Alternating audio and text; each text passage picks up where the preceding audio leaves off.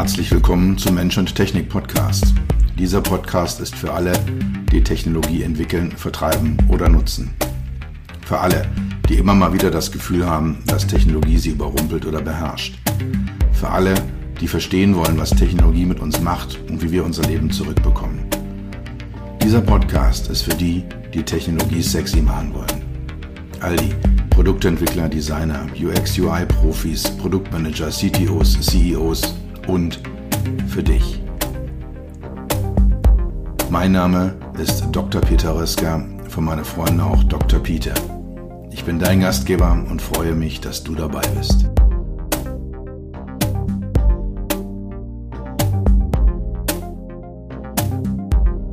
We believe in going our own way, no matter which way the rest of the world is going.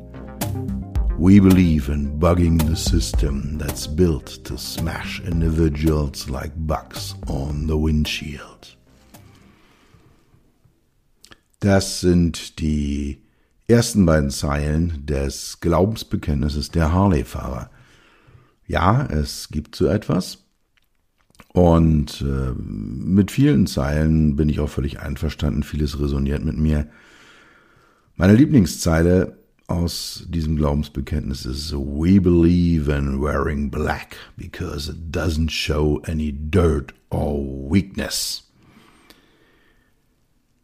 Ich überlege mir ja immer, womit ich euch eine Freude machen kann mit diesem Podcast und worüber ich hier mal dann so diese halbe Stunde ein bisschen philosophieren, nachdenken kann, welche Informationen euch unter Umständen weiterhelfen können in eurem Leben.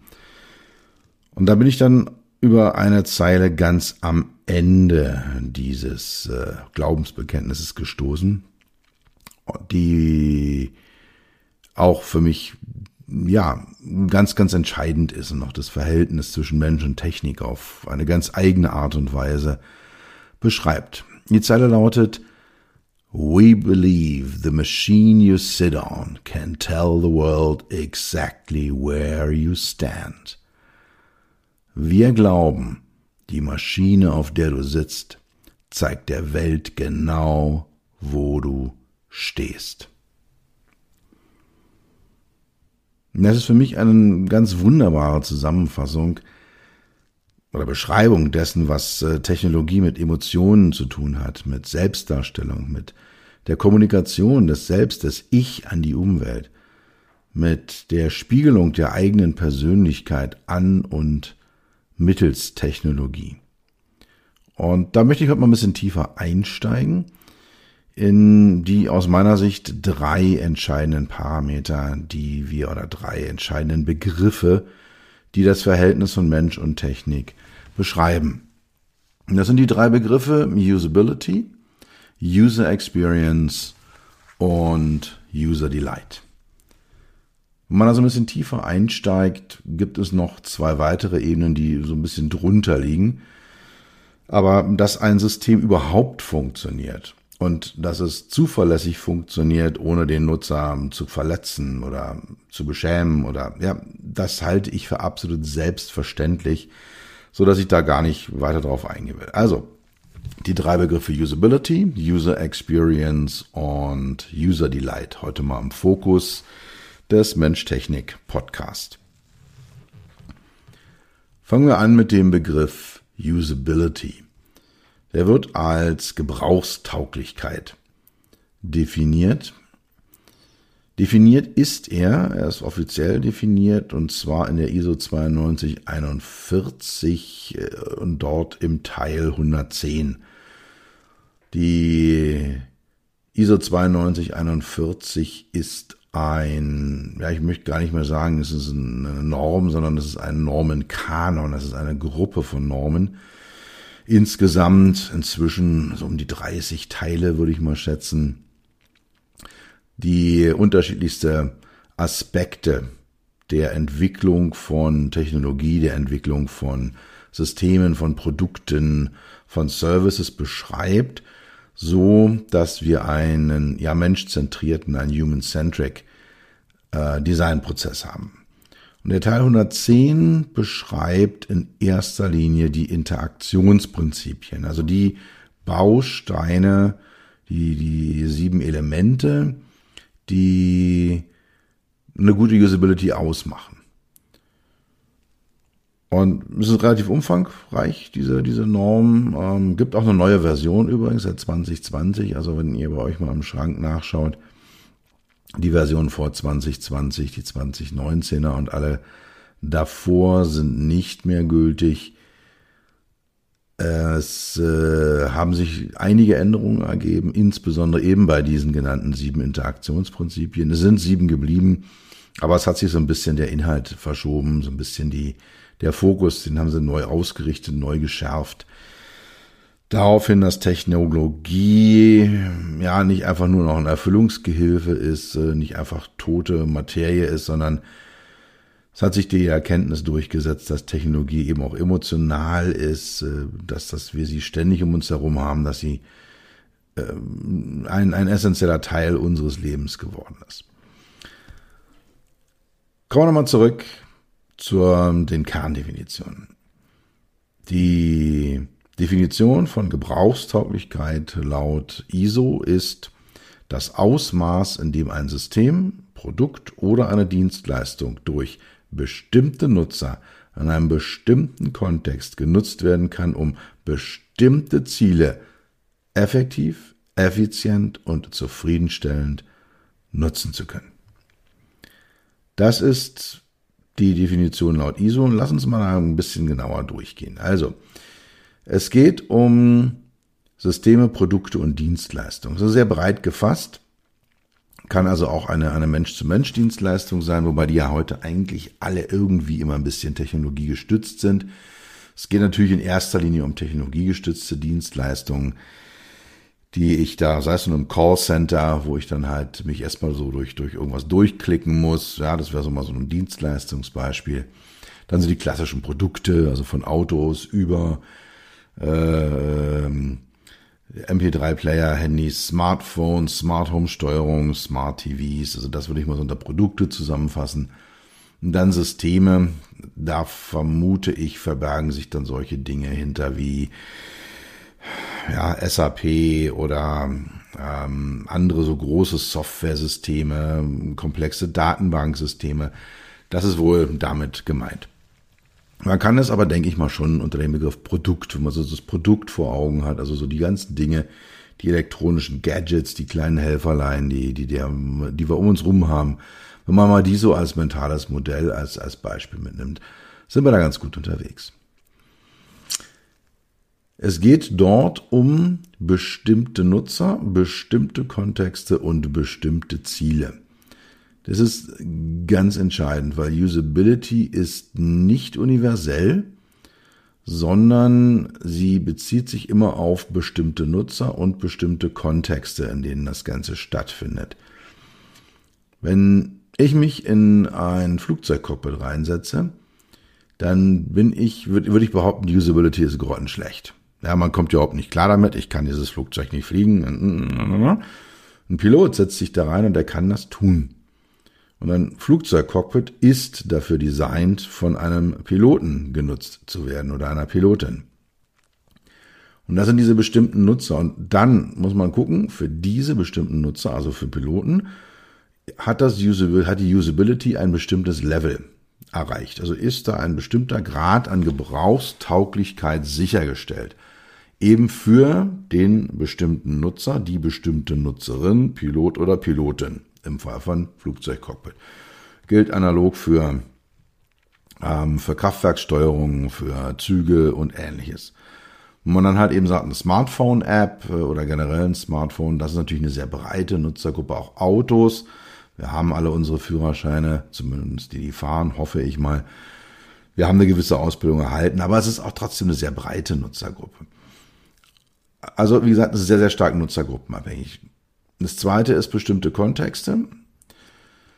Äh, ja, es gibt eben bestimmte Zusammenhänge, in denen eine Technologie genutzt wird und dieser bestimmte Kontext sollte berücksichtigt werden, um Usability zu beurteilen.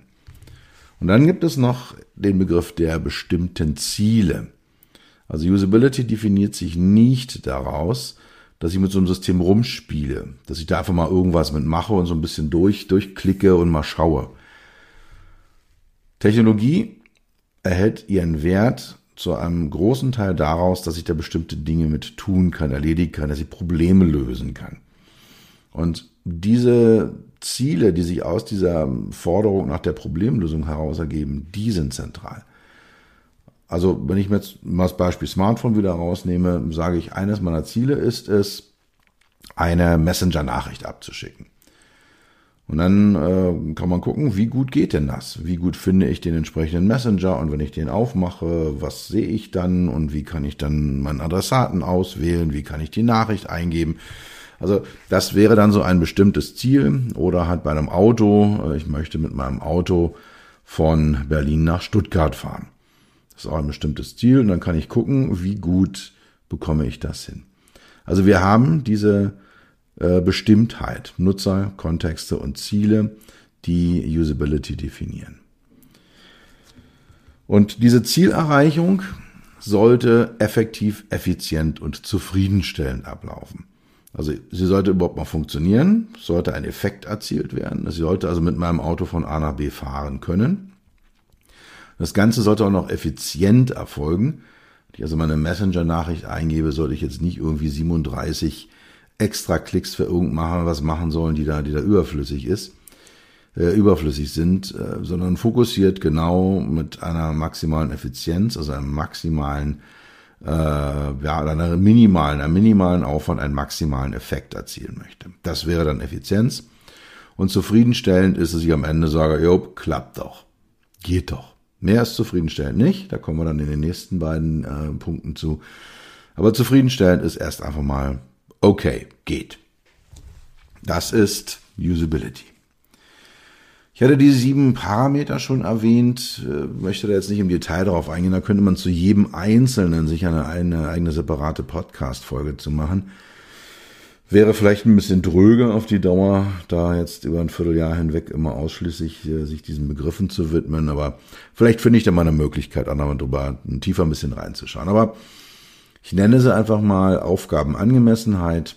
Also die Technologie erlaubt mir die Lösung oder die, die Zielerreichung und die Lösung der Aufgabe, die mir gestellt worden ist. Ich hatte eine Bekannte, die hat Briefe immer mit Excel geschrieben. Sie war Buchhalterin und hat äh, deswegen auch mal Berechnungen drinne gehabt und hat deswegen gesagt, sie schreibt einen Brief mit Excel. Wobei Excel jetzt nicht Aufgaben angemessen für das Schreiben eines Briefes ist, sondern das wäre Word. Wenn man einen Text verfassen möchte, ne, nimmt man dann Word oder die entsprechenden Analogprogramme bei Apple oder bei äh, anderen, anderen Anbietern. Aber es gibt halt eben Programme, mit denen kann ich Dinge besonders gut machen. Und ich kann damit auch andere Dinge machen, die sind dann aber nicht so gut. Das ist dann aber nicht so gut geeignet. Und das ist die Aufgabenangemessenheit. Also ist mein Produkt angemessen, um die Aufgabe zu lösen, die mir gestellt ist. Zweite, Selbstbeschreibungsfähigkeit.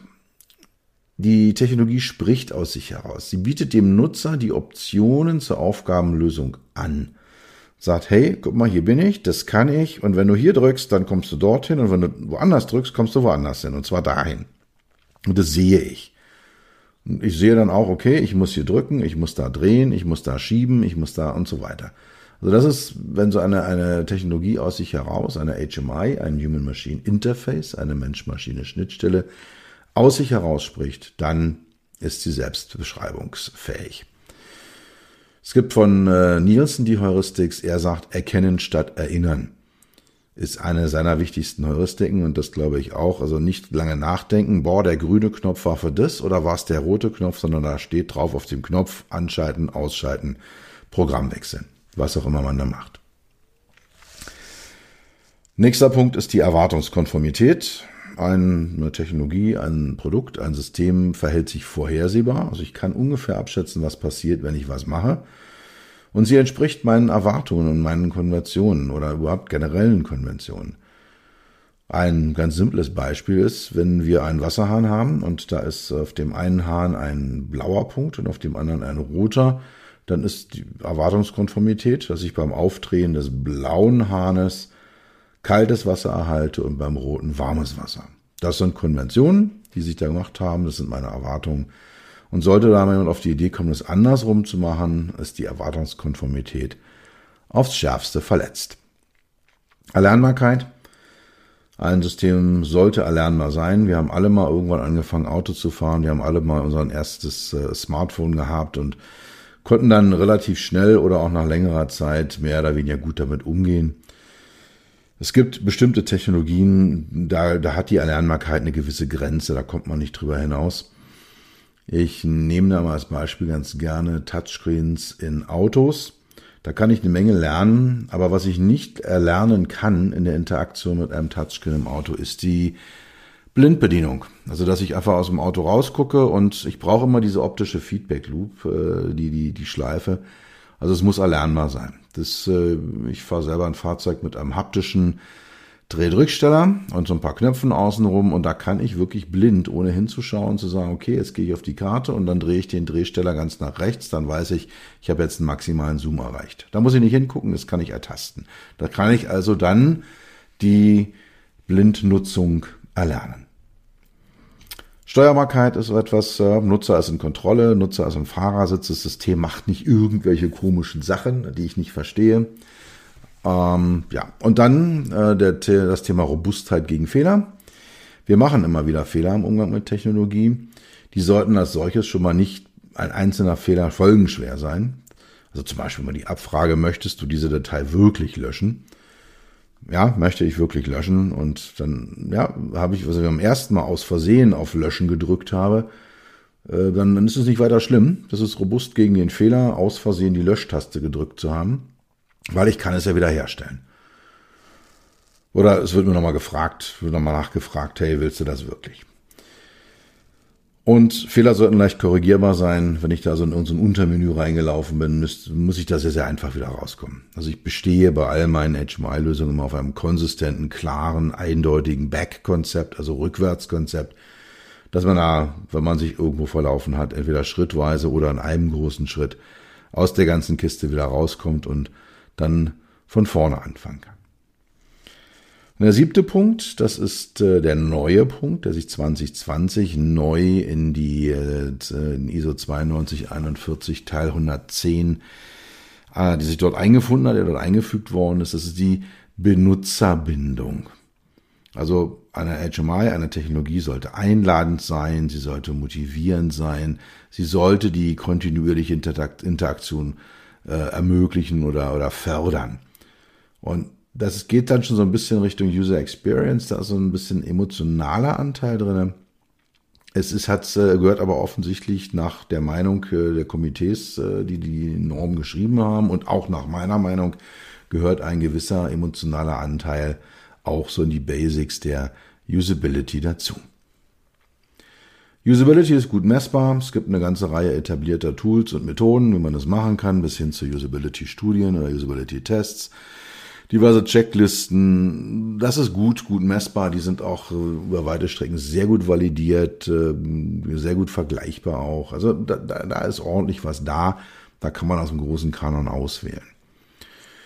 Zum Abschluss noch eine Bemerkung zum Thema Usability. Es gibt auch andere Beschreibungen, andere Definitionen, es gibt andere Systematiken, wie man Usability einteilen kann, aus was für sie Punkten sie besteht. Ich habe auch selber mal so einen Kriterienkanon erstellt für die Automotive HMIs.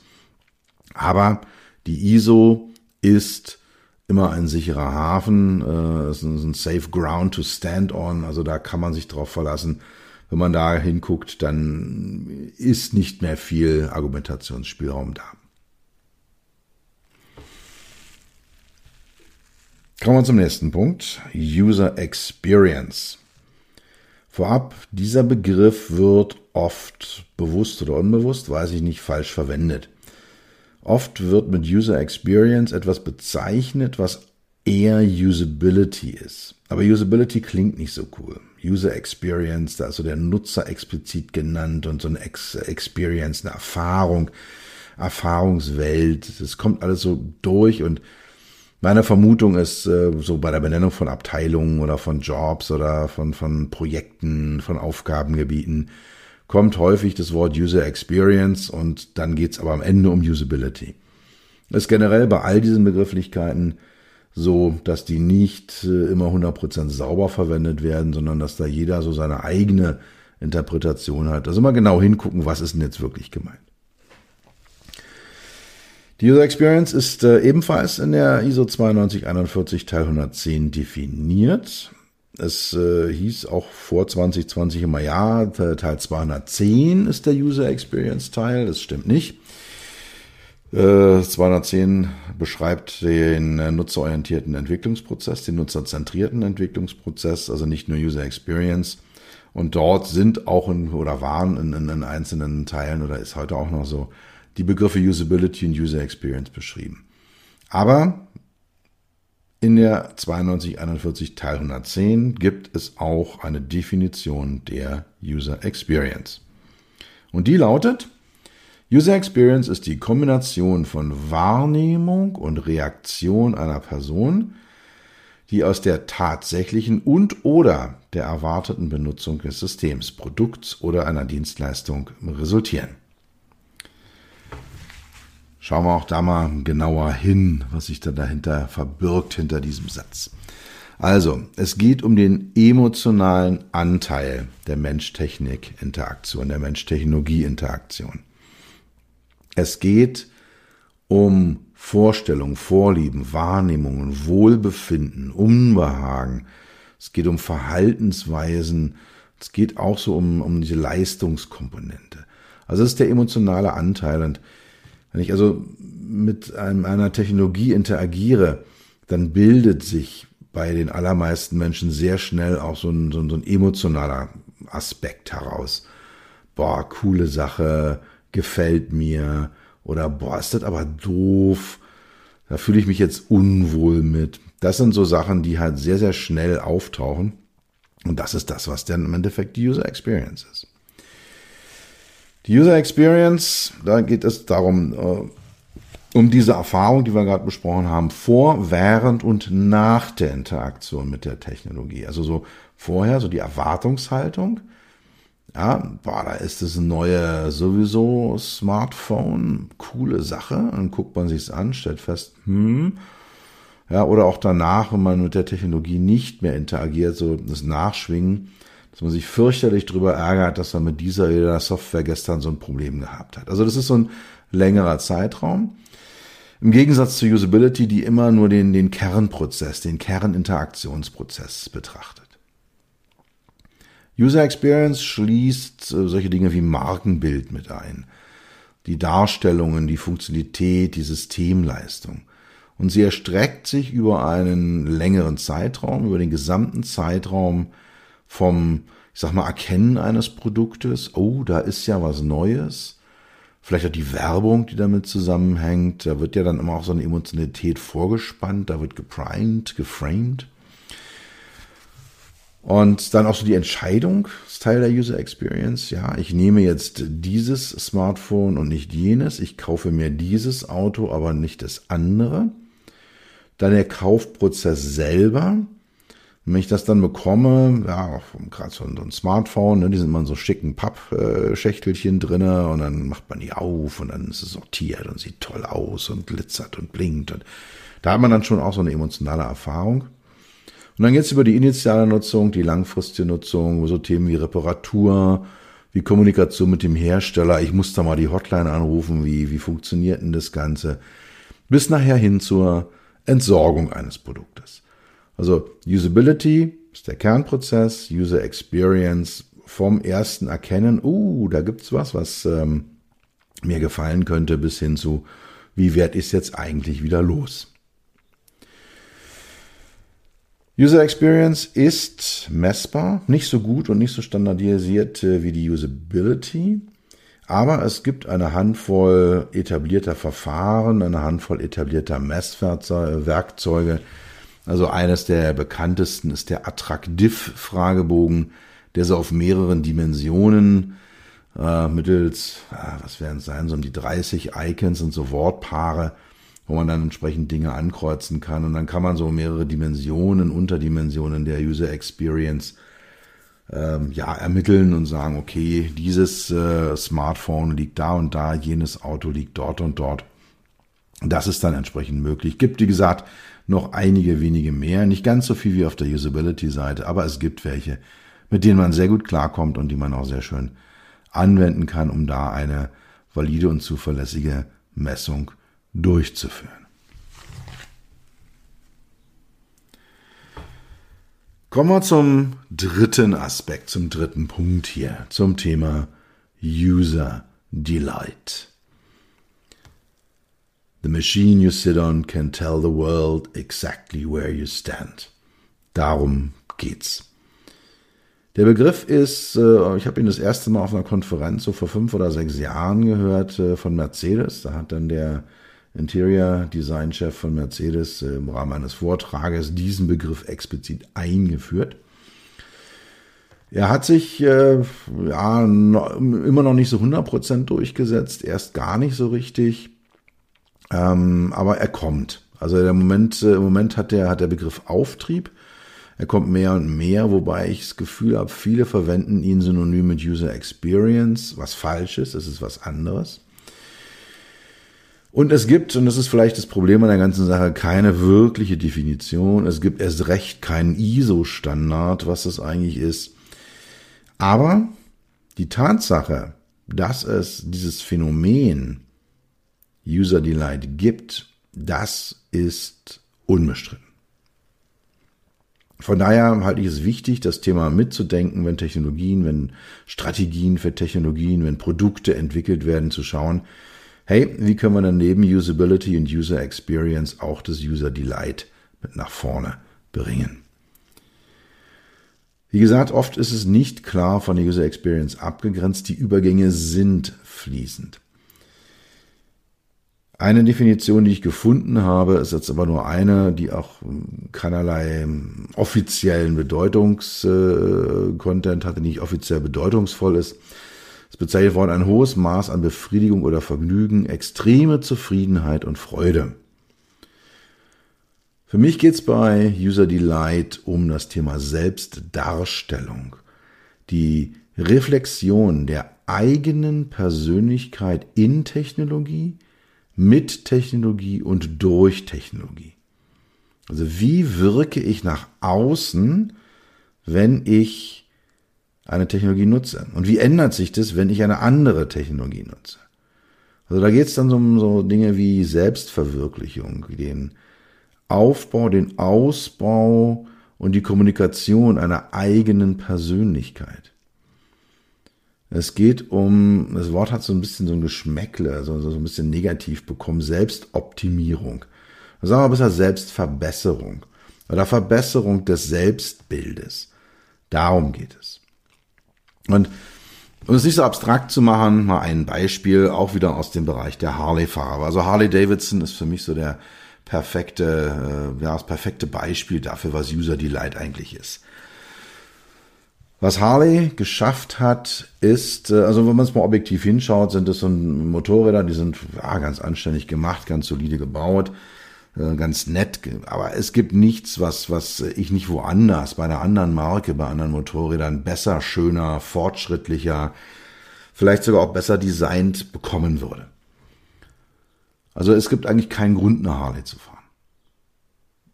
Selbst wenn man sagt, äh, man, hätte einen Grund, Motorrad zu fahren. Es gibt eigentlich auch keinen wirklichen Grund, Motorrad zu fahren. Aber lassen wir mal außen vor. Ähm, es gibt andere Marken, die in allen Aspekten, äh, unter denen man so ein Motorrad anschauen kann, besser sind, objektiv besser sind. Trotzdem erreicht Harley eine extrem starke Nutzerbindung. Und sie machen, und das ist verblüffend, mit den ganzen Merchandising, also mit so Tassen und, und T-Shirts und Klamotten und Helmen und allem Möglichen, machen sie mehr Umsatz als bei den Motorrädern selber. Und das Ganze dann zu völlig überhöhten Preisen. Also im Sonderangebot kostet so ein Harley-T-Shirt, was äh, woanders vielleicht, dann weiß ich nicht, 15, 20 Euro kostet, gerne mal 40 Euro. Und Normalpreis liegt es da für 80 Euro rum. Und auch wenn ich ähm, äh, Ersatzteile kaufe für meine Harley, setze mich jedes Mal auf den Boden, was irgend so ein simples, einfaches Teil kostet bei denen. Also sie haben auch noch komplett überhöhte Preise. Aber, und jetzt kommen wir zum Punkt, es gibt dieses Selbstbild. Ich bin ein Harley-Fahrer. Und das ist identitätsstiftend. Es reicht aus in vielen Kreisen, wenn man sagt, ich bin Harley-Fahrer. Dann können die Leute einschätzen, dann kommuniziert man bestimmtes. Es geht dann um Freiheit, es geht um American Lifestyle, es, es geht ums Fahren in äh, tollen Landschaften. All das wird mit diesem Begriff, ich bin Harley-Fahrer, schon transportiert. Dazu kommt noch so ein bisschen, ja, Rockertum, Out, Outlaw, Outsider. Das sind alles so Sachen, die, die mit dazukommen. Ein Beispiel auch, also es ist üblich unter Motorradfahrern, dass man sich grüßt, wenn man entgegenkommt, dass man kurz die, die Hand hebt. Ähm, Harley-Fahrer grüßen nur Harley-Fahrer. Ja, der Rest ist einfach, gehört nicht dazu. Es gibt also innerhalb der Motorradfahrer nochmal die Extra-Clique der Harley-Fahrer. Also, nochmal zusammenzufassen, die Maschine, auf der du sitzt, zeigt der Welt genau, wo du stehst. Du transportierst, wenn du diese Technologie, zum Beispiel eben Harley-Davidson Motorrad, nutzt, genau, wo du stehst. Wofür du stehst, was deine Werte sind. All das kannst du damit transportieren. Und das ist User Delight. Und es ist, habe ich schon gesagt, nicht genau definiert. Es ist erst recht nicht exakt messbar. Es ist sehr, sehr indifferent, sehr diffus, sehr emotional. Vielleicht gibt es schon irgendwo auf der Welt eine Toolentwicklung, um User Delight zu messen. Ich weiß davon nichts, mir ist davon nichts bekannt, wüsste auch nicht, wie so ein Tool aussehen könnte. Ähm, von daher, ja, sehr emotional, äh, auch ein hoher Anteil Subjektivität mit da drinne. Aus meiner Sicht aber ein extrem wichtiges Mittel, um, um Kundenbindung zu erhalten, um Menschen zu begeistern, um Menschen auch die Möglichkeit zu geben, mit einer Technologie ihr selbst, ihr Ich nach außen zu kommunizieren und sich selber dann auch noch selber mit und an dieser Technologie zu wachsen und ihre Persönlichkeit auszubilden. Ja, kommen wir zum, zur Zusammenfassung. Also was äh, sind die Kernpunkte heute gewesen, dass ein System überhaupt mal funktioniert oder zuverlässig funktioniert? ist die Basis von allem, ist jetzt hier nicht weiter diskutiert worden. Ich habe drei Punkte des Mensch-Technik-Verhältnisses diskutiert. Die Usability, also die Gebrauchstauglichkeit, die sauber definiert ist, äh, gibt es auch eine ISO-Norm zu und die auch gut messbar ist mit einem entsprechenden Toolset. User Experience ist die emotionale Komponente auch sauber definiert, ganz passabel messbar, eine Handvoll Tools von vorhanden.